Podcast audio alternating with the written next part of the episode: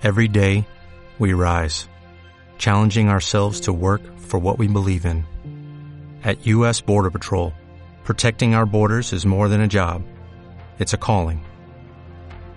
Agents answer the call, working together to keep our country and communities safe. If you're ready for a new mission, join U.S. Border Patrol and go beyond. Learn more at cbp.gov/careers.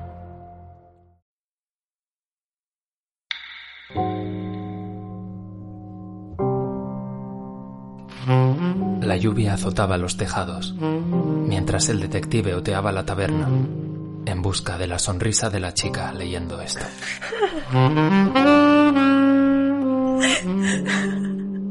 Arroba dragonasfantas1 en Twitter.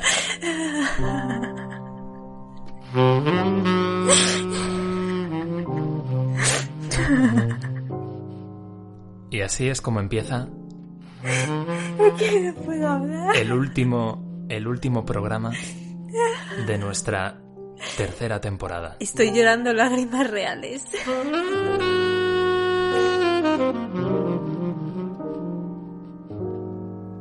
A un lado de este final de temporada, llorando, llorando en directo por primera vez,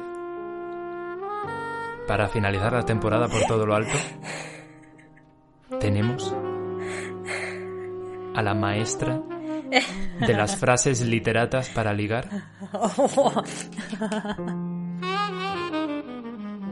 Eleazar Herrera, arroba Eleabania en todas las redes sociales. Hola.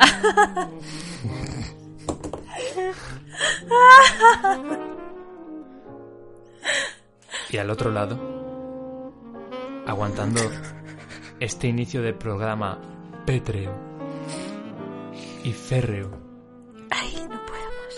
como el profesional que siempre ha demostrado y demostrará ser. Pero. Estoy yo, Ander Monbiela, arroba Ander Monbi, siempre preparado para todo, en todas las redes sociales. Y tal y como he dicho, Entonces, ¿de qué color es tu cepillo de dientes? ahora mismo verde, pero tal y como he dicho, este es el último temporada, el último programa de la tercera temporada de Lumac, arroba Lumac Podcast, Tío, no se me va a pasar nunca este dedo que me pasa. en todas las redes sociales también. Bueno, Arroba los lloros de la chica escuchando esto. mira, mira, mira. Mira esta frase, mira esta frase. Perdona mi impuntualidad. Me hubiera gustado llegar antes a tu vida. Y es que todo esto ha empezado porque porque Dragonas, que nos está escuchando en directo, junto a Carlos, Pau y Alba, a través de nuestro servidor de Discord y a quienes mandamos un efectivo y colectivo y emotivo saludo, Efectivo. siempre efectivo el saludo, ha propuesto una frase, pues, muy romántica y muy de, de ligoteo, y entonces Eleazar ha encontrado una página web con una lista completa de este tipo de frases. Dice haberla encontrado. Yo tengo la teoría de que Que la tengo abierta. tiene, claro, de, de que lo tiene, de lo que le tenía, ah, da, da, de que lo tenía ella guardado en un documento no, suyo Que no, que es la primera. Que en es la su primera. disco duro. Que no, que no. Lamentablemente no hay nadie en su casa ahora mismo que pueda demostrar si miente ¿Te dice gusta la verdad. Star Wars? Porque a mí me gusta estar contigo. Pero qué mierda es esta. Ah, Yo espero que nunca hayas ligado así. Porque si no. Bueno, Los trucos Ay. de los Jedi siempre se quedan debajo de la túnica. Eh, ¿de dónde? De la túnica. Eh, O sea que ahora eres como. No, no soy nada. Es, eh, los, los Jedi llevan túnica. Entonces, pues para que la frase tuviera sentido tenía que ser debajo de la túnica. en plan, no, no soy nada. No soy nada. Por favor, déjame en paz. Antes, antes de que encuentres algo para atacarme, por favor, no, no, lo, lo, lo- Era una frase, ¿vale? Era una frase, Eleazar. No soy un Jedi. No, o sea, no, No tienes túnica. no tengo túnica. No tengo túnica. Ay. No tengo. Pensábamos que habíamos hecho ya uno de los programas más caóticos hasta ahora. Estábamos equivocados. Bueno, a ver, ya. Es que hoy vamos a grabar un programa bastante serio, de hecho. Bueno, sí. ¿No? Antes de cambiar de programa, quiero decir. no, voy a quitar, voy a quitar el chat de mientras grabamos, el chat de Telegram, porque es que me estoy riendo. Con todo, estáis aprovechando de que estoy flojera, de esta flojera que me ha invadido, para, para, para, para que no pueda ni hablar, basta ya. Bueno, y voy a cerrar también las frases. Voy a leer, dime un número del 1 al 120. Me Es encanta porque 120 es súper o sea. aleatorio todo lo que está pasando. Vale, 111. Eh, uf, a ver. Capicúa. Momento, chiqui. A ver. 111.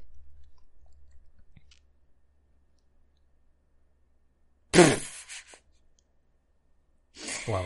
No va a poder, Es no va a poder leerla. Es que he leído la 111, la 112 y la 113. De Pues seguido, que- porque es casi, ¿sabes? Engancha. Es como un buen libro, ¿no? Eh, claro, te, voy- te- te leo, ¿eh? Eh, ¿Quieres que sea original y te diga una frase graciosa o ingeniosa o prefieres ir a lo que importa y que nos demos ya el lote? Y te leo las siguientes ya de seguido. Pero eso... Silencio, silencio. Mátame si no te sirvo, pero primero pruébame. Y la última. Hola, soy Superman. ¿Me acompañas a que te presente a la Liga de la Justicia? Esto no lo he entendido muy bien. Esa va especial para Alba, que es muy fan de Superman. Pues entonces, vaya Alba. De nada, ¿eh? Por lo que pueda pasar. Las rosas son rojas, el viento las mueve, yo soy un 6 y tú eres un 9. Esto es cálico electrónico, por lo menos. Pero y además es como ya denigrarte desde el principio, Totalmente. ¿no? Porque, a- o sea, no es como que le estás poniendo a la otra persona como muy por encima. O sea, no, no solo le estás diciendo que es un 9, sino que encima tú dices, yo soy un 6. Eh, no- ¿Qué necesidad hay de eso? No denigrarse, por favor. Es Quererse que eres mucho. una persona, eres- tú eres una persona muy fina para estas Auto- cosas. Autoconfianza. Autoconfianza es la clave. Autoconfianza. Autoconfianza. Bueno, bueno, ahora que he recuperado un poco la voz. Hoy vamos a hablar de un programa y vamos a tratar un tema bastante interesante, muchos, eh, porque hemos barajado tres y de repente ninguno. Hmm. eh, íbamos a hablar de Grady Hendrix, íbamos a, mm, hablar de... Bueno, hemos pensado en hacer un programa sobre Tolkien y los fanfiction. Hago un inciso porque acabo de pillar lo del Ah. 6 y el 9. Muchas Cla- gracias. No será, no será, no será cierto. Puedes seguir. ¿En serio? Y luego me dices que yo soy inocente. un programa sobre fanfictions y Tolkien. Entonces era una de las cosas que habíamos. eh, Tolkien y los barajado. 69. A ver qué, qué opina desde Oxford. Bueno, pues sí. Y, Pau, por y al final, pues total, Sweet Summer Under es fuerte, la verdad. Eh... Esto, luego para editarlo, ¿eh? Esto va a entrar todo, no pienso editar No nada. O sea, Que hombre. luego esto es lo que van a leer los, las solicitudes de bibliotecas a las que vamos a echar. No, no, desde lleva el luego. 69, Y, así. Uy, esta gente quiere colaborar con, con nosotros, tal. A Contenido educativo, y didáctico. tal. Sí, sí. Queremos, queremos llegar a un público más, más general, más amplio, tal. Escuchad el último programa que hemos subido. A ver qué tal. Tal cual, ¿eh? Tal cual. Total, que al final hemos decidido no hacerlo. Al final hemos decidido grabar un programa que sea el último de la tercera temporada y eh, es un pues un misceláneas, un misceláneas, un campo libre, pista libre. Es que al final se va a quedar con Lo el he título. dicho por- para hacerte feliz, maldita Se va a quedar con el título. Hay que decir que hemos decidido que este fuera el último programa de la temporada porque hemos visto que hasta ahora esta tercera temporada tenía 14 programas y la segunda también. Y como somos un poco puñeteros, pues hemos dicho, pues la tercera va a tener 15. Y ese es el único motivo por el que este no está siendo el primero de la cuarta. Básicamente iba a ser así, pero cuando hemos visto eso, pues hemos dicho, venga, esta temporada uno más. Y, y ya está. Esta es la eh, increíble historia de este episodio, en el que vamos a hablar un poco de todo, pero lo más guay es que por fin, por Bueno, fin, me alejo sí, del que, micrófono. eso sí que lo voy a tener que bajar. Eso va a estar más saturado. que la no, onda. que, lo- que me ha- que, me ha alar- que me he apartado. El caso es que por fin, eh, por fin, vamos a poder... Hablar Basta, de la chica basta. leyendo esto. No, Como bien ha dicho Dragonas aquí. no, es- te- vamos a hacer un juego que, que llevo ¿Un mucho juego? tiempo insistiendo detrás de bambalinas y Ander dice sí, sí, y luego nunca lo hacemos, que es eh, los temas sorpresa. No sé dónde lo vio, pero vio en algún lado lo de los temas sorpresa y le encantó. Pues sí, joder, ¿qué quieres que te diga? Es que, eh, pues que es genial. Ander prepara un tema y me lo cuenta y hablamos de él o no. Y yo preparo un tema y se lo cuento y hablamos de él sí o sí. Lo gracioso es que yo llevo preparando temas o datos sorpresa desde hace ya unos cuantos eh, Ah, o sea que realmente Pero- copiaste la idea y lo has ido metiendo programa a programa. No, no, es, es porque, ya sabes, ya lo dije en el último, en el de la ecoficción, que me hacía ilusión traer algún dato siempre como para sorprenderte. A ti y a toda nuestra audiencia, que gracias por escucharnos, gracias a nuestro grupo de Telegram, tenemos que decir, además de las personas que están presentes ahora mismo escuchándonos en directo, gracias también a todas las personas que nos escucháis siempre y a las personas que nos estáis escuchando por vez primera. Pues ya estaría. ¿Quién va a empezar con los temas? Ahí empieza tú, qué emoción. Empiezo yo. Venga. Vale. Esto no sé si va a salir bien o no, ¿vale? Lo voy a intentar. ¿Vas a cantar? Pues no. Me- me- lo he pensado. Lo he pensado, porque de hecho mi tema sorpresa no es tan sorpresa porque te dije que si hacíamos algo de tema sorpresa probablemente hablaría de no ello. me acuerdo. Mejor. Contaba, contaba con ello en parte. ¿Cuántas personas de las presentes saben lo que es, atención, una saloma? Porque yo no lo sabía.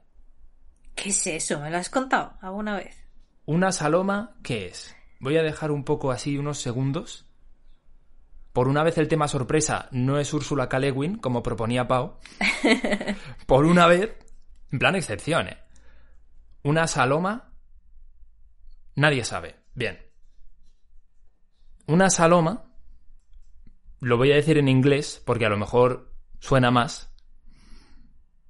También se conoce como una sea shanty, ¿vale? Y es como se les dice la palabra española que denomina a las tonadilleras o tonadillas marineras que se cantan en los barcos. Las típicas canciones Menuda piratescas. tonadilla estás hecho tú. Me- Tonadillera, tonadillera. Y, y en español llevan el nombre de Saloma. Son Salomas, ¿vale? Que no confundir con Salomé, ¿no? Efectivamente. Efectivamente. Las dos tienen mucho ritmo, pero estas, en concreto, se cantan en, en los barcos. Pero hay que diferenciar, ¿vale? Porque no todas las canciones que se casan, que se casan, que se cantan en los barcos, son salomas o sea shanties, que sería en, serio? inglés. No, todas no. Solo, solo las que se utilizan Para remar. cuando se trabaja, efectivamente. No solo remar, pueden ser otras acciones como limpiar la cubierta, levar el ancla, etcétera, etcétera. ¿Vale? Cuando son ese tipo de acciones que requieren un esfuerzo, son salomas o canciones o, o shanties. Cualquier otro tipo de canción marinera, pues es otra canción marinera, no es una saloma. Y no es sea shanty, se pronuncia de otra forma que tengo por aquí apuntado que luego comentaré. Pero pero estas solo son las salomas las que se refieren a temas de labor sobre el barco. ¿Vale? Entonces, curiosidad etimológica sobre sea shanty, ¿vale? La, la palabra inglesa, shanty. ¿De dónde puede venir esta palabra? Bueno, hay varias formas de pronunciarla. Se puede decir shanty, otros dicen chanty. Em, la cuestión es que, aunque no se sabe exactamente cuál puede ser su origen, se rumorea que lo más probable es que venga, y esto va a traer abucheos, de la palabra francesa, Oh, venga ya. de la palabra francesa chanter, que es cantar, ¿vale? Chanter, que es cantar. Chanter es cantar. Como, como Ander, prácticamente. Igual, igual. Entonces, claro, chanter, ¿cómo se escribe? Con CH. Por eso, pues de ahí pudo provenir la palabra inglesa shanty y eso pudo derivar en shanty con el tiempo, ¿vale? O depende de cómo se pronunciaba, porque si la, aunque se escriba chanter, se pronuncia chanter. Entonces, pues, vale. Puedes interrumpirme cuando quieras, ¿eh? Puedes hacer Ya comentarios. es que te veo, de- te veo tan, te, te veo tan explicándolo bien que me sabe fatal interrumpirte No, no, por favor, para pero decir, estamos hacer para el eso. típico chiste de mierda. Pero estamos para eso. Yo luego voy a hacer lo mismo cuando te toque hablar a ti. Ya, seguro que sí, en verdad. Entonces, de hecho, ¿Vas a cantar? no. eh, lo- eh, por eso he dicho que, que lo había. a lo- he dicho, a lo mejor canto. Pero he dicho, no, a lo mejor. Si eso luego pongo algunos ejemplos, a ver si se escuchan bien. Luego en la edición, obviamente, se escucharán mejor. A ver si ahora el micrófono los pilla, ¿vale? Entonces, Joder, qué currado, ¿eh? Te has hecho la... Sí, yo esto... Mi tema me lo he leído como dos minutos antes de entrar. Bueno, no sé, es lo que ya tenía previsto. Ya te dije que yo la verdad es que cuando Eleazar propuso hacer esto por primera vez, lo de los temas sorpresas, me pilló justo en un momento en el que estaba involucrado en un proyecto del cual todavía no puedo hablar y casualmente eh, pues tenía que mirar datos sobre esto.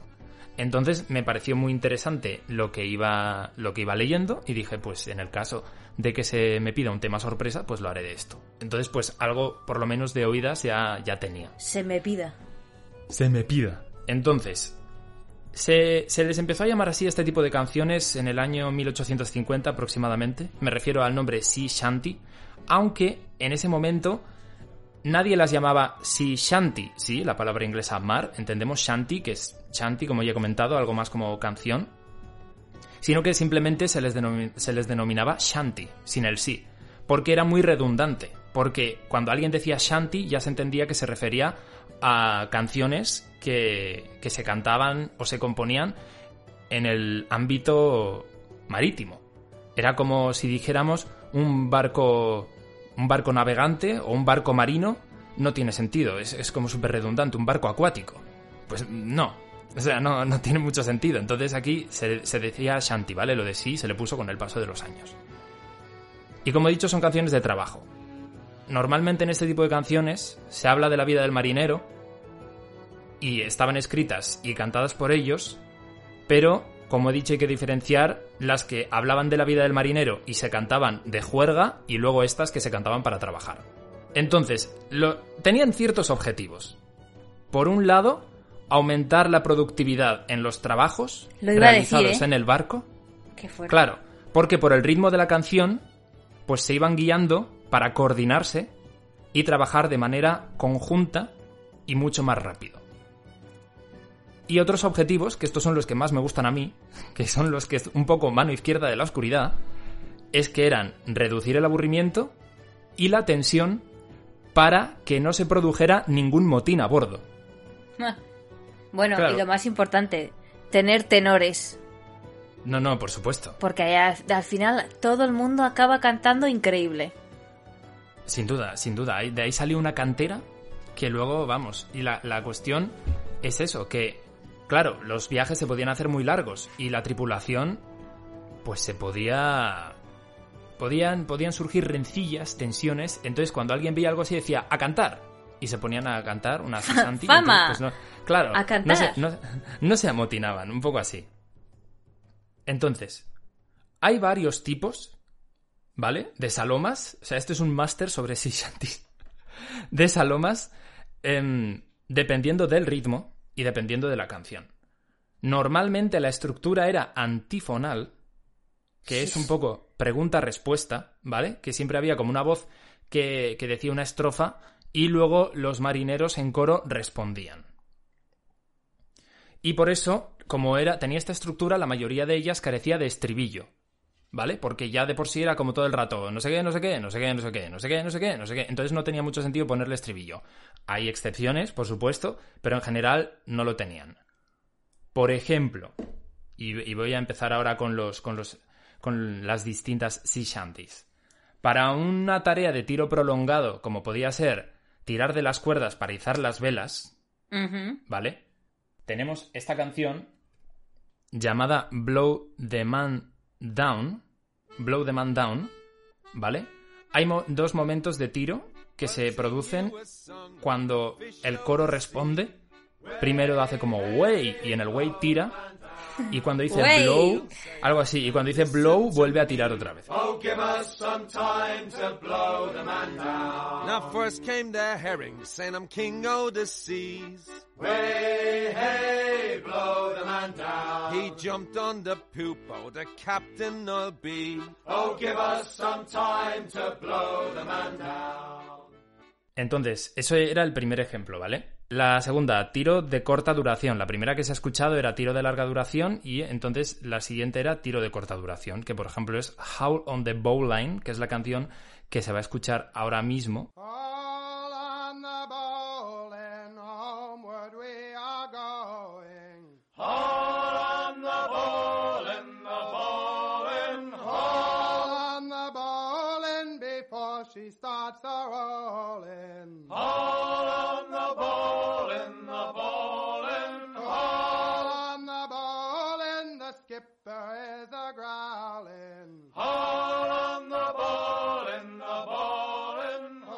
Después otra, para elevar anclas, el momento tan importante de elevar anclas y zarpar. Y como esta, en teoría, no era una tarea que requiriera de mucha fuerza porque había muchas personas y tenían ese mecanismo para elevar el ancla, la canción solía ser más suave y generalmente solía incluir un coro. Además del verso de la respuesta, esta, por ejemplo, sí que tenía estribillo. Y un ejemplo de ello es la canción Santiana, Oh, Santiana gained a day away, oh, Santiana. Napoleon of the West, they say, along the plains of Mexico. Well, heave her up and away we'll go oh, away, Santiana. Heave her up and away we'll go along the plains of Mexico. She's a fast clipper ship and a bully good crew. Away, Santiana. And an old salty yank for a captain too. Along the plains of Mexico. Y luego, pues había también de otro tipo, como podían ser para achicar agua, para levantar las redes. Y como he comentado antes, estaban también las canciones para momentos de ocio, pero estas no eran salomas, no eran sea shanties, sino que se conocían como foxle o forecastle en inglés, ¿vale? Y uno de los ejemplos es Spanish Ladies. Spanish Ladies. Spanish Ladies. Farewell and adieu to you Spanish ladies. Farewell and adieu to you ladies of Spain. For we've received orders for to sail for old England. But we hope very soon we shall see you again. We'll rant and we'll roar like true Oh, Dios mío. Sí, entonces, ¿de qué va Spanish Ladies, la canción? Bueno, pues esta canción narra el viaje desde España a Inglaterra de unos marineros ingleses que se despiden con nostalgia de las mujeres españolas que han dejado en puerto. Sí, Vale. en Puerto. En puerto, por decir, por decir algo. Ea. Tiene, aunque tiene unos orígenes que no se ve muy bien de dónde viene, se supone que la primera referencia escrita conocida fue hallada en el cuaderno de bitácora del buque Nelly en 1796. Y sí que es cierto que también es eh, no solo una canción popular inglesa, sino irlandesa. Y hay varias versiones, aunque Spanish Ladies sea la más conocida, existe también Brisbane Ladies, que era como la versión de los marineros de Australia de esta canción. Madre mía, es, o sea, ¿cuánta chicha tiene todo esto? A mí, a mí es que para historias de, de, eh, navales me parece muy interesante porque al final yo siempre lo comento, todo lo que mezcle la literatura y música me encanta y esto no es una excepción. Así que me gusta, me gusta mucho. Además, a mí, pues obviamente la temática pirata me, me encanta y estas canciones, pues al final también tenían lugar en los, en los buques de piratas, corsarios, etcétera, etcétera. Así que es muy guay. Pero hay que decir, hay que aclarar el origen de muchas de estas canciones que, que hay con el paso de los años. eh, Mucha gente lo ha intentado borrar, pero, pero obviamente no. Estas canciones, la mayoría provienen de marineros afroamericanos. Y eso hay que dejarlo claro. Es decir, Muy bien, me tienen parece. esa- Claro, porque es que no, esta la hizo Lord no sé cuántos, el capitán del barco oficial, pues igual hizo una. Pero la inspiración o la herencia es de las canciones que cantaban los marineros afroamericanos. Y aunque en la mayoría escuchemos voces masculinas, ¿vale? También existen las sea shanties o los salomas cantados por mujeres. ¿Qué pasa con estas canciones? Pues que en esos años obviamente las mujeres no tenían permitido salir a navegar porque traían malfario en los barcos.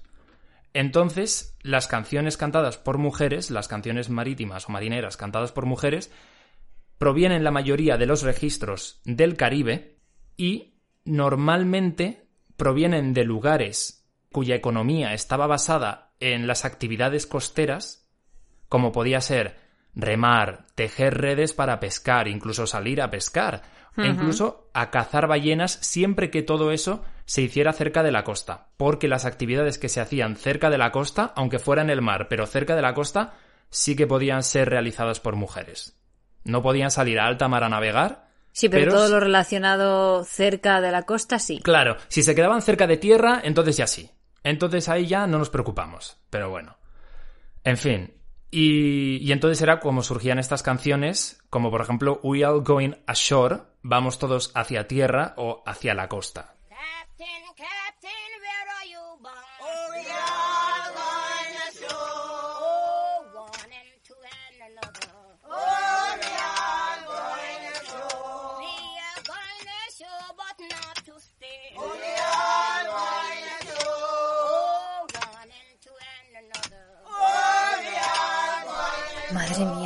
Y esta ha sido mi Pero, masterclass. pero yo, sobre pero yo he aprendido, de verdad, he aprendido hoy algo. Yo que, yo que Bueno, tenía pensado traer temas, en fin, bueno, como el que he traído, que es bastante chorra. Bueno, pero esos son los mejores al final. Creo que es un tema bastante interesante y es lo que he comentado. Estamos en Lumac, así que todo lo que sirva de inspiración para crear nuevas historias mezcladas con música, a mí me encanta. Y esto obviamente, un relato marinero tiene que incluir una canción marinera, una saloma. ¿Y tú dirías que eres eh, marinero de agua, agua salada o agua dulce? Yo agua dulce siempre. Yo agua Claro, dulce. bien, bien, bien. Bueno, y por supuesto que nos lo están poniendo en el chat, cómo se nos ha podido olvidar la famosa Somos balleneros, llevamos arpones, más como en la luna no hay ballenas, cantamos canciones. Somos balleneros, llevamos arpones, como en la luna no hay ballenas, cantamos canciones. Otra, otra, otra que me recuerda a Cálico, la verdad. Bueno, pero esa es eh, clásica. Ya, pero mm, Cálico igual. Yo es que soy, yo no soy, ¿sabes? No soy yo de mar. Bueno, tú tampoco. Bueno, ese es más espacial, ¿eh? Ese, ese es más espacial. Pero, pero, pero está bien, está bien. Y, y esto ha sido todo. Y esto ha sido todo por mi parte. Bueno, muchas gracias. Nada, ha nada, sido nada. increíble. Tengo alguna otra cosa que además da pie a debate para todas las personas que están aquí Por escuchando favor. ahora mismo. No, Hace- ahora prefiero. Pero, te cedo, te ¿hagamos cedo el debate? No, lo abrimos luego. Primero te cedo a ti la Luego, palabra, luego como, lo- luego al hablando. principio antes de grabar. No, yo lo, ya luego lo diré. Y nunca lo dice. No, no, sí, lo voy a decir, lo voy a decir, si lo tengo apuntado. Pero, por favor, quiero escuchar tu tema. Bueno. De Se acuerdo. ríe, nada más empezar.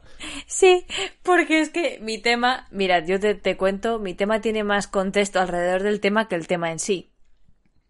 ¿Vale? Ok. O sea, Ander está en directo preguntando a la gente a ver si le ha gustado el tema. Claro, yo me, me preocupo por la audiencia. Se puede ser más chaquetas. Pero, pero, que, que me tenía que gustar a mí. Bueno, pero también tendrá que escuchar a las personas que lo están escuchando, ¿no? Que si no, a ver quién escucha el podcast, te quiero decir. Me la voy a minimizar. Porque no quiero, no quiero distraerme. Bueno, mi tema eh, está. He, he pensado qué cosas le gustan a Ander. Muchas cosas. No quiero respuestas a este tema. Y entonces he escrito una de esas cosas en el buscador. Qué nervios. A ver qué, o sea, qué Primero he puesto da. curiosidades. Y luego he dicho, hostia, qué general. Joder, o sea, lo que le gustan a Anders son las curiosidades. Me parece Claro. súper Sí, sí, sí. súper random, ¿no? shh, escucha. Vale, vale. Eh, y luego he dicho, qué, qué general. Y además es todo muy interesante. Del muy interesante me refiero que un saludo para el muy interesante es simplemente que era muy general todo, muy frases de... ¿Sabías que nacemos con 300 huesos y luego tenemos 200? Vale, ¿sabes? Es como cosas así que, bueno, interesante, pero no vas a ningún lado con eso. Y entonces he dicho, más cosas que le gustan a Ander. Y me he puesto a pensar ahí súper fuerte. Y entonces he puesto libros malditos. Ojo. ¿Te gusta o no? Hombre, siempre está un buen libro Ya maldito. sabía yo, la siempre está bien. sabía. Tengo, Bueno. tengo que, o sea, ¿Ah? sí, sí, sí, sí, sí, sí. No, Porque es algo, a mí las historias que giran en torno a un libro, o algo que, de hecho tengo una escrita, o algo que, Ajá. que gira como a... Hay un libro, el- el- un poco el, el recurso, y volvemos un poco al Gandalfing, ese recurso que, que Tolkien no creó, entre, según nosotros, cuando Gandalf aparece tal, un poco lo que hizo con el anillo, ¿no? También, que era como el personaje obsesionándose por un objeto de poder. pues, el ringing. Eso, eso, el, el ringing, claro, el ringing. Es que todo, es que, madre mía, es que pega, vamos. El ringing me encanta. Llevado al libro, o sea, el booking me flipa. Claro. El booking. Bien, bien, pues total. Que yo tampoco he hecho una búsqueda, yo no he investigado fehacientemente como tú. Yo me he metido en tres links, los primeros que tenían el mejor SEO, y he dicho voy a leer. Y entonces hay una serie de libros, aquí ponen rollo, los siete libros malditos del mundo, no sé qué, ¿no? Hay algunos que sí que nos suenan, como el Necronomicon, ¿no? Que es de, de aquel señor este que no conocemos de nada. Eh, luego está el, el Maleus Maleficarum, que también te he Ay, hablado sí. de ese libro. El Martillo de las Brujas. Y, y luego había visto también, encontrado uno que no tenía ni idea, que eh, Excalibur, pensaba que era una espada. Ahora es libro también. Ahora es- ha hecho un booking, claro. Y La vaina de la espada era un libro. exactamente. Era una espada con forma de libro. Total, que aprovecho y te leo, que lo tengo aquí delante, que dice la leyenda que aquel que lee este libro, Excalibur, se vuelve loco. Normal, porque es una espada. Pero, Claro.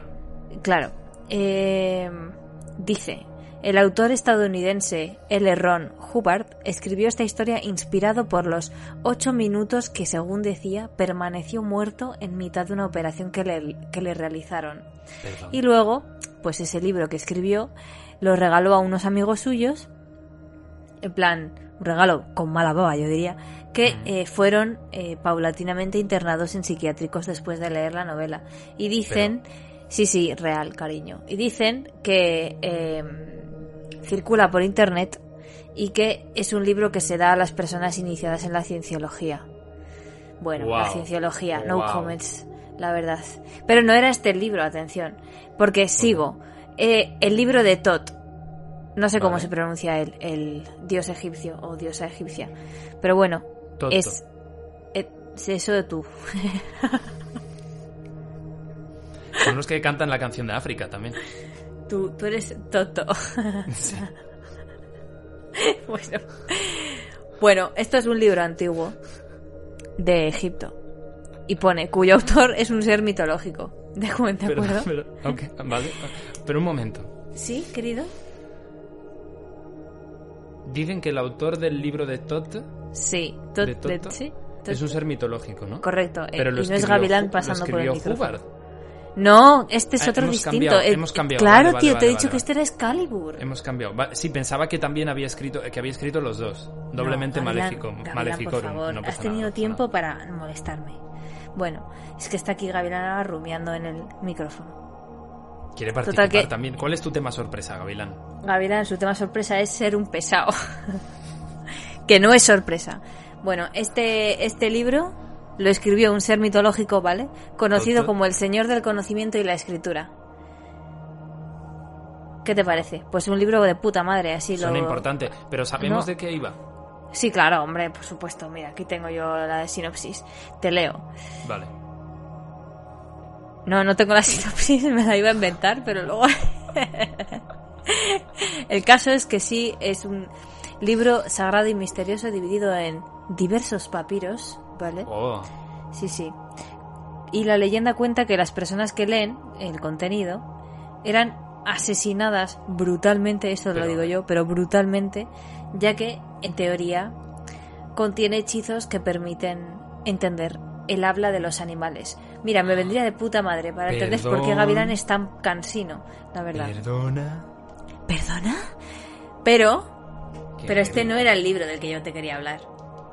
ok, o sea, hay otro. Esto era como el preludio. Hay otro más. Sí, sí, hay O otro sea, libro más. Hay un, siempre hay un como, pero hay más. Y el, y Pero como- hay más. Sí, y sí. más- y este, y este más es, maldito todavía.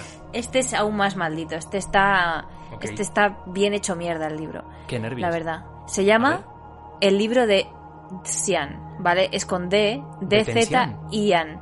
De Xian o algo De, así. ten- de Irian, vale. De no, cuidado, eh. Ch. Irian está bendecida, que se cayó de un quinto y sobrevivió. Eso Así es verdad. que, atención. Bendita y además Irian. Yo le ilesa. rezo todas las noches. Yo también tengo una estampita de Irian. Mañana te la enseño. Bueno, dice: El libro de Xian está considerado el libro más antiguo del mundo. O sea, eso ya es un decir, el libro más antiguo del mundo. Pensaba que el más maldito también. también, por supuesto. Esto es malo, malo, malo. Y es un texto tibetano. Ah, ya nos va encajando las piezas. Porque ya sabes que, que, que en Tíbet los dioses son muy buenos o muy malos. Mm. Ya Sí. sabes que, que- que es, es que es heavy allí eh, el asunto de la religión. Se supone que mm, contiene, digamos, unas estrofas que se llaman las estancias de Xian, que sirvió de base para la doctrina secreta, que es una obra fundacional del movimiento teosófico. Buah. Y, y, y, y, dicen que revela la ubicación exacta de la Atlántida. ¿Qué te parece? Me flipa la Atlántida. O sea, Y a mí también, me encanta el- como el concepto, la verdad. es que Atlantis, película infravaloradísima, Totalmente. porque es de esos años de Disney en los que pilló El planeta del tesoro, Sí. Atlantis, que son dos pelis alucinantes. Increíbles. El planeta del tesoro, película de ciencia ficción. No para todos. No para todos, hay no para todo el mundo, peli- yo creo que es película de ciencia ficción. No me y, y no- moriré en esa colina. Atlantis, película de fantasía. O ciencia ficción también. Ciencia Puede que sea ficción. un híbrido, Ander. Puede que sea un híbrido. Es divergente. Es fantasciencia. Fantasciencia. Es fantasciencia. Muy bien, muy bien, muy bien. Pues sí, la Atlántida, pues eh, me parecía alucinante. ¿Y dónde está la Atlántida? Porque decían que en Canarias. Claro, pues es que resulta que este libro está, está lost. Vamos, este libro se perdió, como los Bueno, buenos libros. o sea, como ya la sabes Atlántida. que, exacto, como la Atlántida y como los libros de Ursula K. Le Guin hace unos años, está descatalogadísimo y ya, y bueno, pues es que está perdido. Pero claro, ¿qué? Un momento. Entonces ya está. ¿Qué? ¿Qué? Los libros de Úrsula K. Le Guin estaban descatalogadísimos Bueno, es una profecía. y nosotros conseguimos que volvieran a publicarse. ¿No? Porque hicimos Madre esa mía, campaña ¿te de acoso y imaginas que derribo. mañana Entonces. Te levantas y ahí y en tu está- mesilla Y la Atlántida. el puto libro de Sian? No, ¿Lo mejor, leerías? Mañana te levantas, abres la ventana y está la Atlántida. No, no, no, que mañana tienes que ir a trabajar. No, no, no tengas excusas. Voy en salmón a trabajar, imagínate qué guay. Tú sí que estás salmón. O sea, fantasía. Sí, sí, desde aquí predecimos que van a volver a publicar el libro de Tensian y a ver qué pasa con la Atlántida. Nuevo lumáculo, nuevo, eh, nueva profecía. Así es. La verdadera movida de este libro en realidad es que está escrito en formato poemas, o sea que además eh, Oh. es, es grácil, ya sabes, donde se narra el origen de los humanos desde la prehistoria hasta las primeras civilizaciones. ¿Esto qué significa? Que está escrito por una civilización o digamos una raza de seres o algo así que habitaron nuestro planeta hace millones de años, mucho antes de la aparición del primer hombre tal y como lo conocemos. ¿Qué te parece? Y esto conecta con la Atlántida, porque en teoría sería una raza vinculada eh, o, o con verdad. origen en la Atlántida. Qué guay, me encanta, me encanta. Es loco, la verdad, es loco, eh, es loco. Porque además se supone que está escrito en un idioma que no es exactamente... Realmente no sé qué idiomas se trabajan en el Tíbet, pero por decirlo así, no es eh, tibetano, es como un idioma supuestamente inventado, bueno, como todos. eh, es que claro, esto es difícil de explicar. El caso es que hay un idioma, una lengua de origen asiático que Sí, se supone... Que no ha Que salido de allí y que... No, no, no, que solo es conocida por civilizaciones Claro. antiguas alrededor del mundo.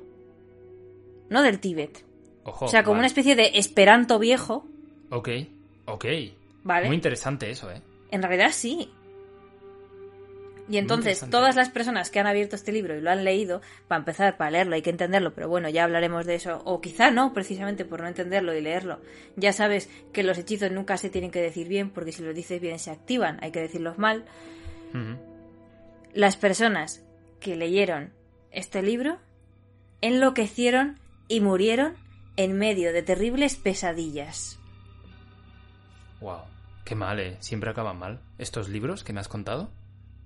Sí, claro, sí, sí. Pues este, este libro se supone que lo acabó leyendo una mujer que fue la fundadora del movimiento teosófico, que se llama. Elena Petrovna, me parece, o algo así. Esto sí que ya te lo estoy diciendo de memoria, que no sé si sabes qué es la teosofía, No sé. Pero básicamente es como una especie de creencia en la que todas, que dice que todas las religiones provienen de una única religión troncal que luego pues se diseminó alrededor del mundo. Cosa que yo creía que yo creía en eso cuando era adolescente, que me parecía que tenía sentido. Cuando miraba las religiones de eh, de perdón, como pues eso, el, el cristianismo, el judaísmo, yo decía, Ujú. joder, pero si todo el mundo es como Ya, lo mismo, pero en otro mismo, ¿no? país, Claro. ¿sabes? Entonces yo decía, claro, las costumbres, como una mirada como muy social a las Hmm. religiones, daba lugar a estas diferencias. Pues, ¿qué te parece? Me parece súper interesante. A raíz de esto, estoy buscando ahora mismo, resulta que hay unos libros que se llaman los libros de QT, que es un grupo de escritos esotéricos de origen tibetano. Uy. Escritos esotéricos de origen tibetano. Eso es heavy. Es que suena.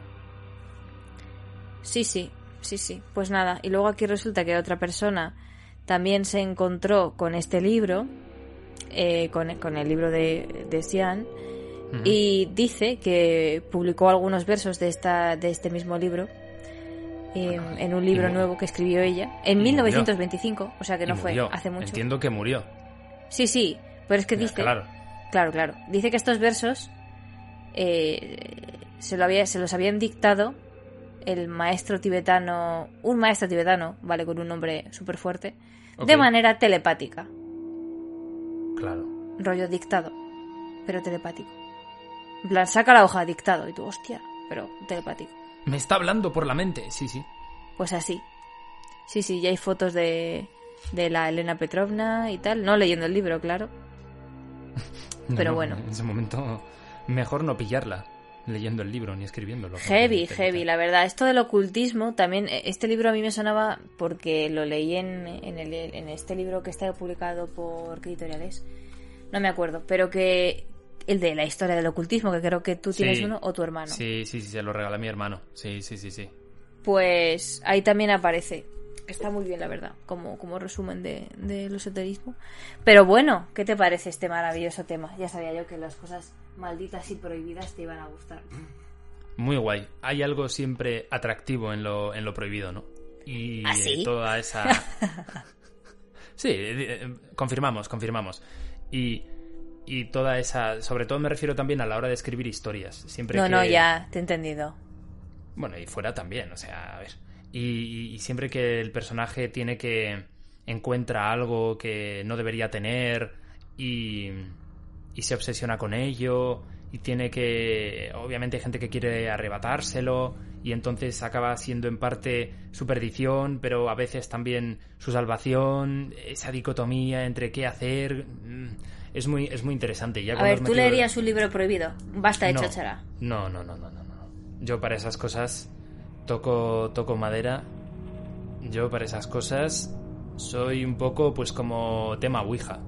Me parece muy interesante y, y probablemente termine escribiendo algo relacionado, tirando por la comedia un poco, pero yo no haría una Ouija porque me, como el mar me da respeto, me genera respeto y entonces los libros malditos, sabiendo que la gente muere entre, terri- entre terribles pesadillas, Como, aquel, Pues- como aquellos cuadros, ¿no?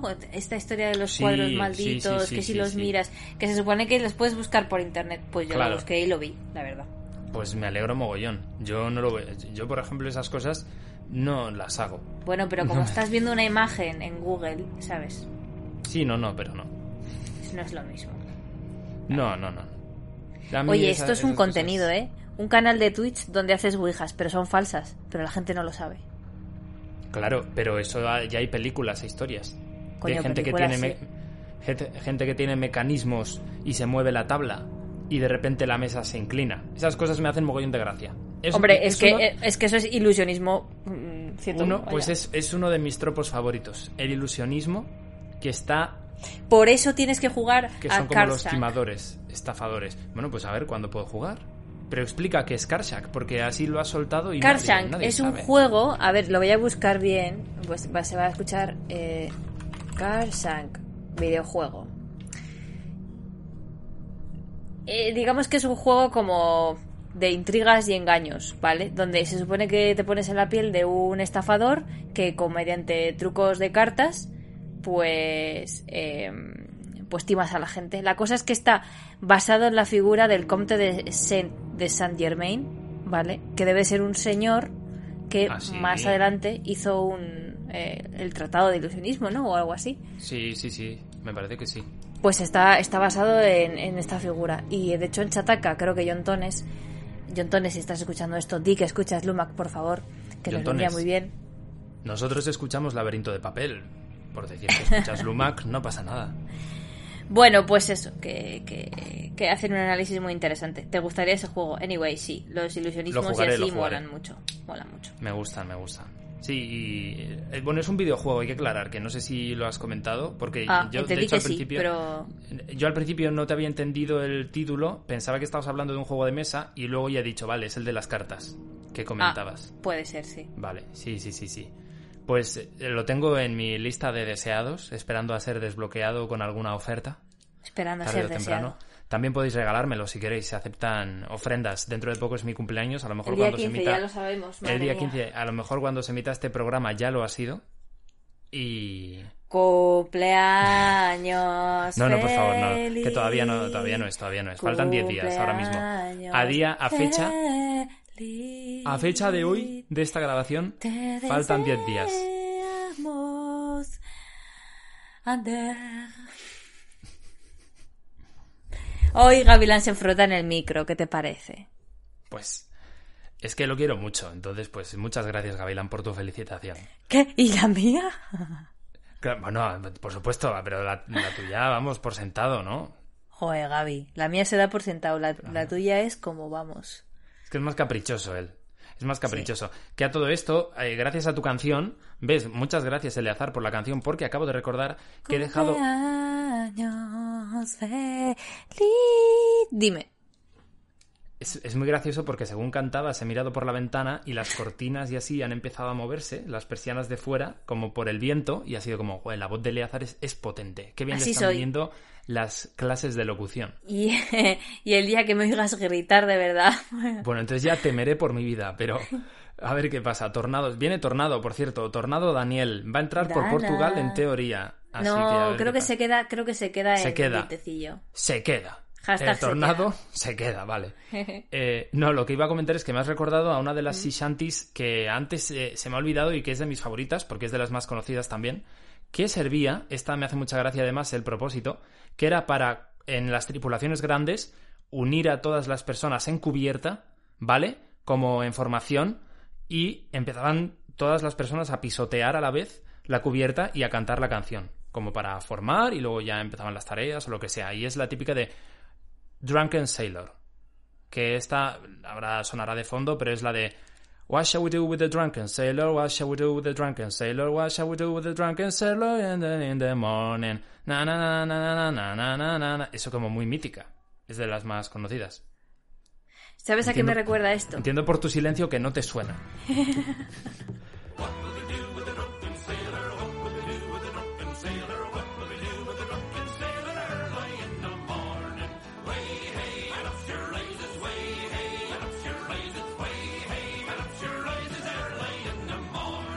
Pero...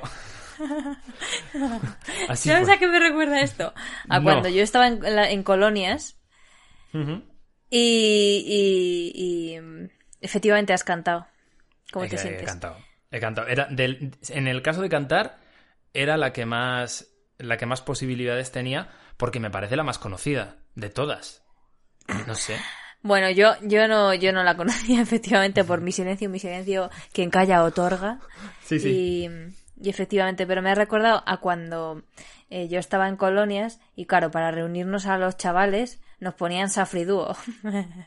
si tú escuchabas Safriduo, sabías que tenías que ir al, al- a la entrada, a, como Pero al hay patio. mejor canción. Tun, turun, que esa- tutun. es que es épica. Tun, turun, tutun. Playing Alive. Tun, ¿no? tun. Y viene aquí Gavilán a, bailar, me meo. Buenísima, la voy a poner de fondo también. Que no nos lo tiren por copyright. Safri Duo, esto es un homenaje, no es un plagio. Épico, hemos pasado veranos épicos con vuestra canción de fondo. Sí, la verdad, ha sido increíble. Pla- no Play It Alive. Play It Alive. Con los tambores. Maravilloso. Qué buen Luma que esté, ¿eh? Bueno, está siendo, vamos, de final de temporada. Qué sí, casualidad. sin duda, sin duda. Vale, entonces, yo hay una cosa más que lo he visto y he dicho, esto creo que tengo que comentarlo. A ver, y- cuéntanos. Y, abro, abro debate a todas las personas que nos estéis escuchando ahora, a ti, Eleazar, por supuesto, Sí. Ah, y a las personas que, no sé qué tonta eres, a las personas que nos están escuchando en directo y a las que nos van a escuchar cuando esto ya esté emitiéndose en las plataformas efectivamente, cuando ya haya sucedido ese evento, ¿vale? Me he encontrado con un video vale. No, no sé si decir el, el- el usuario que lo ha subido. Pero tú di de qué va el vídeo y luego ya decides si dic- dices la Vale. autoría o no. Luego me, me- me convencéis si decimos la autoría o no, ¿vale? El vídeo era libros que son red flags, ¿vale? Vale. Red flags, ¿qué es? Banderas rojas. Este término se, está, se ha puesto de moda. No se puede para- bañar cuando hay banderas rojas. Efectivamente, no se puede bañar, entonces las red flags normalmente se- ahora se adjuntan a las personas, que es como esta persona tiene comportamientos que son de bandera roja. Si tiene estos comportamientos, esta persona es ¿Conoces una a alguien red que flag. tenga, tenga red flags? Bueno, por- yo creo que todo el mundo conoce a gente que es una red flag andante, que va por la calle ondeando. Pensé que iba a decir que era yo. No, tú no. A ver, no. ¡Eh! No, no, no, no. Pero entonces, libros, libros que son, libros que son red flag, ¿vale? Sí, entonces he vale. dicho, me parece curioso. Voy a seguir. Puede ser un libro esto. ser. Bueno, hmm. Voy a seguir viendo esto. Claro, voy a seguir viendo esto. Y entonces, yo pensaba, en mi inocencia, ¿vale? Serán libros que tienen trigger warnings, ¿vale? Entonces dices, este libro es red flag Mm. porque sucede esto, no lo leas. Que es un trigger warning para todas esas personas que, que no lo sepan. Un trigger warning es una especie de aviso, ¿vale? Que ahora está apareciendo en, en cada vez más libros. Todavía no es algo que se haya popularizado en la literatura más masificada, pero sí que cada vez está teniendo más presencia y es avisos que te, se colocan al principio. explícito. Eso es, al principio o al final del libro de contenidos, como estaba diciendo Eleazar, que a lo mejor pueden herir, bueno, a lo mejor no, pueden llegar a herir sensibilidades. O pueden hacerte revivir traumas o Claro. cualquier cosa. Desde Pues, y, eh, sí, violaciones eso es. hasta maltrato animal, mm, acoso infantil, quiero decir, son abuso infantil, cosas graves, no, o- bueno, graves o no, ¿no? Pero por ejemplo también hay eh, arañas, ¿no? O sea, aracnofobia, tal, quiero decir. Claro, como- algo que puede generarte fobia, como que Sí. puede hacerte pasar un mal rato de verdad si sigues leyendo y que tú no sabes que va a aparecer eso en el libro. Entonces, Claro. tú cuando lo lees no, no lo puedes evitar, te aparece ahí, te salta en la cara. Entonces, con, con- claro, con estos avisos y luego, por supuesto, esto, como no, ha tenido polémica, los trigger warnings, que, que son spoiler, que para qué los pone la gente y tal. Pero es que está en tu elección leerlos o no leerlos. También te digo una cosa, que esa gente llega súper tarde. Esa gente se nota que no ha leído fanfiction en su vida. Porque tú cuando buscas un fanfic, no buscas en plan, a ver, voy a buscar no sé qué. Igual buscas primero el fandom y después buscas los tags. O sea, las etiquetas. Y en las etiquetas tú buscas, yo quiero leer un eh, solo había una cama. ¡Ay, qué spoiler! Bueno, es que a eso he venido a buscar, no he venido a meterme en una novela de Tolstoy. O sea, he venido al salseo. Entonces, No, por supuesto. Y esta hecho- gente llega tarde y además son son bastante útiles. Y lo que dices tú, no estorban, no los leas. Y ya Claro. está. Y precisamente tal y como están diciendo Pau y Dragonas, ahora en las plataformas también se incluyen. Es verdad que cuando en Netflix empiezas a ver una serie o una película, en la parte de arriba te pone Sí. incluye abuso de Drogas, drogas, violencia, tal, eh, sí, sí. Claro. Entonces, pues, vale, en los libros también se está, se está popularizando. Entonces, claro, yo he pensado, libros que son bandera roja. Bueno, se referirá a libros que incluyen como que son muy bestias. He pensado libros que son muy bestias y que es como no los leas porque vas a pasar un muy mal rato. He dicho, bueno, pues a ver qué libro aparece. Pero de repente la persona, el usuario que ha subido el vídeo, dice, son banderas rojas debido a sus fans. Y debido a, que, a la gente que sigue diciendo que este libro es su favorito. Y ahí ya he torcido el morro. Porque ya te estás metiendo con, con los gustos de, la- de las personas. Entonces ha sido como un poco, ok, este, este giro no me lo esperaba. Vamos a ver qué libros dice. Según esta persona, las personas cuyos libros favoritos son los siguientes, ¿vale? Son personas de bandera roja. ¿Ok? Venga, Vale. adelante, dispara ya. Estoy, estoy intri- intrigada, por favor. El primero. Cien años de soledad. Pero bueno, ¿por qué? de Gabriel García Márquez. Y me quedo como, pero vamos a ver. Un momento. A ver. Gabriel García Bueno. Márquez. ¿te Bueno, decir, continúa, di, más libros. Digo más porque están los argumentos de por qué. No, eh, quiero saber si está, por ejemplo, Lolita. No. Porque, por, ejemplo, por Lolita no. podría entender. Lolita, Me encanta este no libro en el que me enamoro de una, de un adolescente, bueno, o de una preadolescente. Claro, claro. Digo, Es que- bueno, eh, uff, No, no, es que los motivos, de hecho, yo digo, igual lo arregla con los motivos. En mi opinión, no se arregla con los motivos. Pero, pero bueno, yo es lo que... ¿Comento los libros o comento los motivos? Yo comentaría los libros y ya está. Si bien es cierto que sin, sin hacer como una...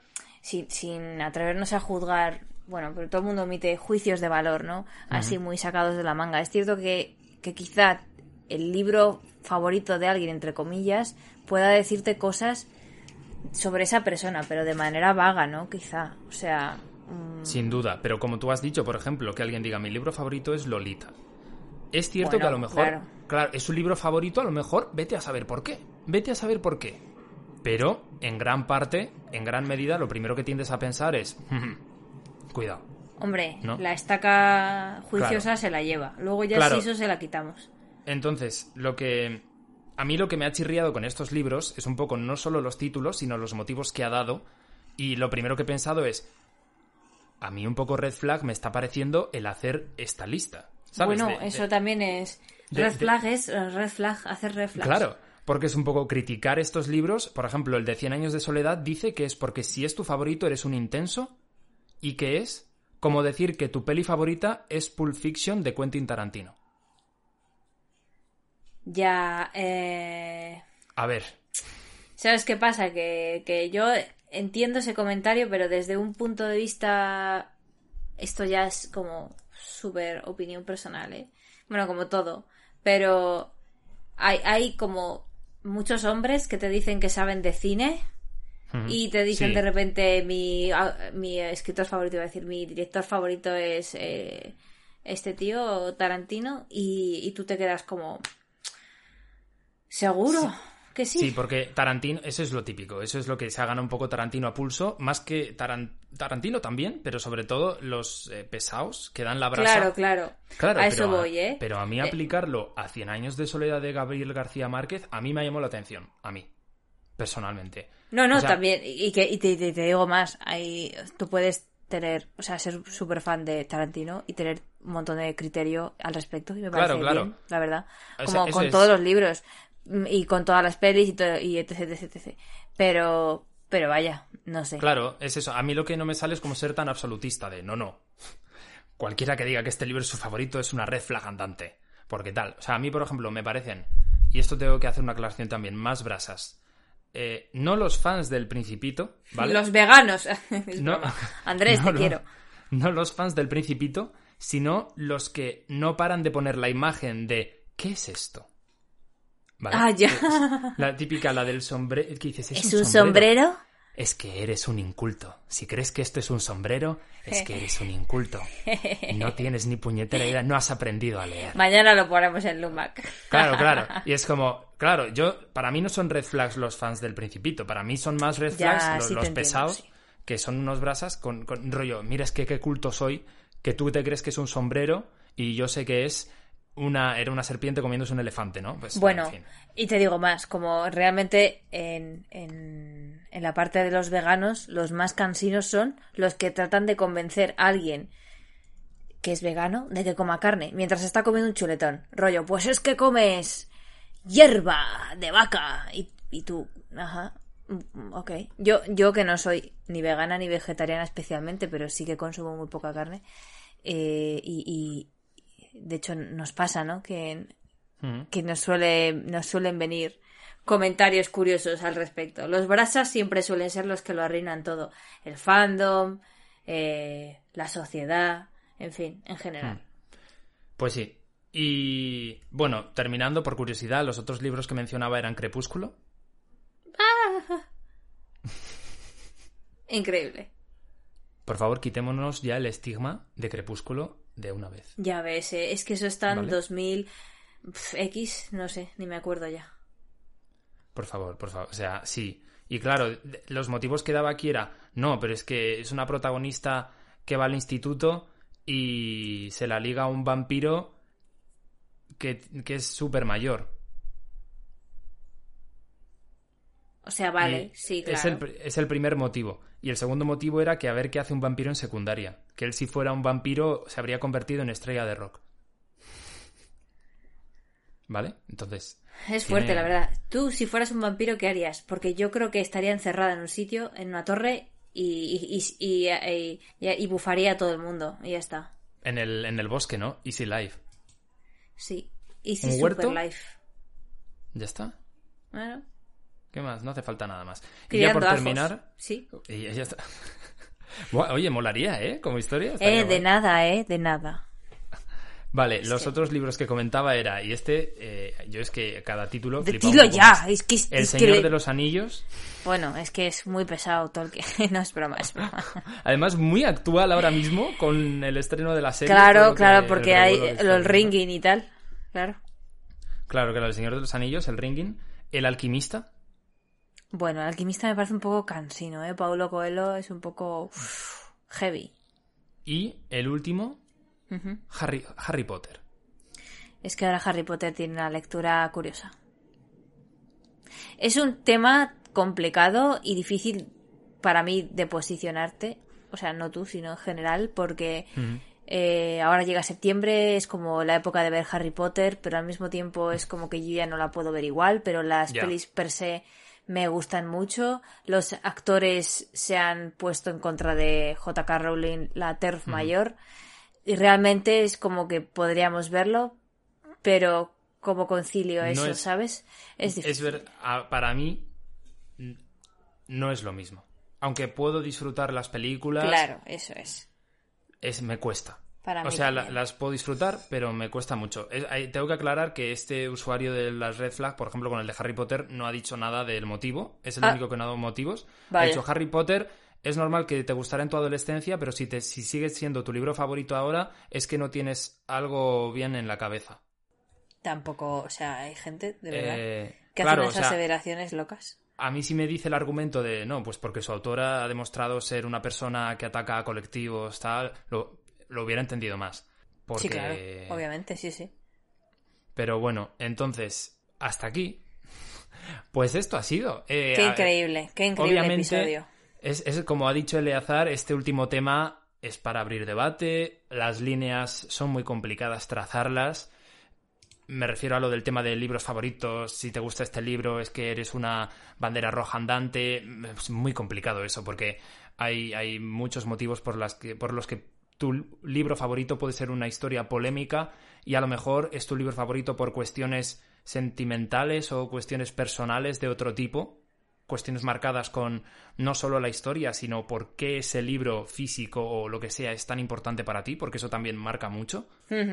Entonces es muy, es muy complicado establecer aquí una... pero eso es lo que digo, que es que no hay absolutismo que sea definitivo, salvo cuando es una autora que se mete con minorías.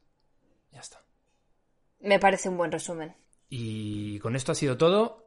La próxima vez en el de Tolkien hablaremos de los anillos de poder. De los anillos de poder y toda Del la que se está liando del ringing y toda la que se está liando con la adaptación porque anda que ahí no hay no hay brasas. No adelantes, no No adelanto. adelantes. No adelanto.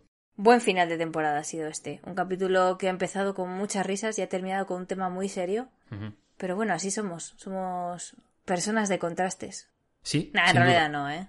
Sin más. Ah, bueno, y un último Ya sabía yo. Es que por terminar. no se le da es bien que- cerrar a Ander los temas. Que no es por cerrar, que es No que se le da lo- bien, no se le da bien, no. Es que Pau nos acaba de escribir en directo. Si es verdad Pau, bueno. Que para nosotros eh, en Luma que es como una saga un poco especial porque es, es especial y es la saga de la tumba sellada. Este septiembre por fin sale Nona la novena a la venta, que es la tercera parte de la tetralogía. Pero sale como el día 20 en español, ¿no? Me parece. Sí, pues igual para cuando se está estrenando este programa. Bueno, pues así, así lo haremos. Así lo leeremos. Así lo leeremos. Y así nos habéis escuchado. Se abrirá el club de lectura, efectivamente. Dime. Club de lectura de Nona la novena se realizará cuando se publique el libro. Por favor, despide no solo el programa, sino, ojo la responsabilidad, la temporada. Uf, chaval. Bueno, pues yo quiero dar las gracias.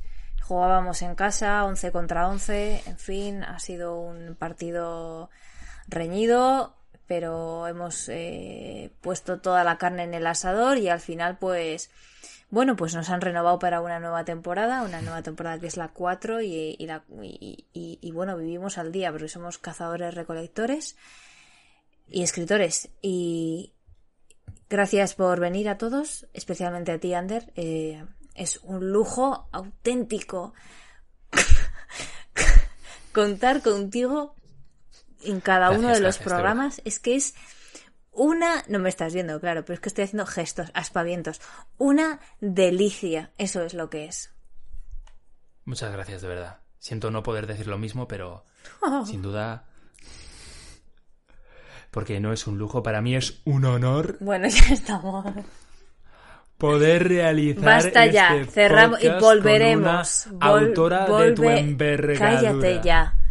Volveremos. Lo quieras o no. Cuarta temporada. Volveremos.